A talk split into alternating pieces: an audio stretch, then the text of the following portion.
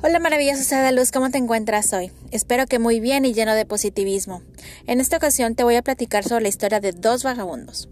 En una lejana ciudad existían dos vagabundos. Uno era cojo y el otro era ciego. Ambos vivían en completa competencia y sobre todo en una completa enemistad. Pasaron los días y cada uno se refugiaba en la noche en la oscuridad de un bosque. Si ellos sin darse cuenta, el bosque empezó a incendiarse, de tal manera que las llamas llegaban más rápido de lo que ellos pensaban. El cojo pensó, ¿cómo voy a correr para salvar mi vida? El ciego pensó, ¿cómo voy a ver para poder eliminar todos los obstáculos y poder salvar mi vida? Sin pensarlo, los dos unieron fuerzas. Tomaron de sus manos, mientras el ciego corría, el cojo veía y le decía por dónde andar. De asimismo, los dos salvaron su vida. Estimado amigo, quiero decirte que cuando tú estás haciendo un trabajo y lo estás haciendo en solitario, muchas veces no logras el objetivo porque se te cierran las ideas, no llegan los momentos de motivación.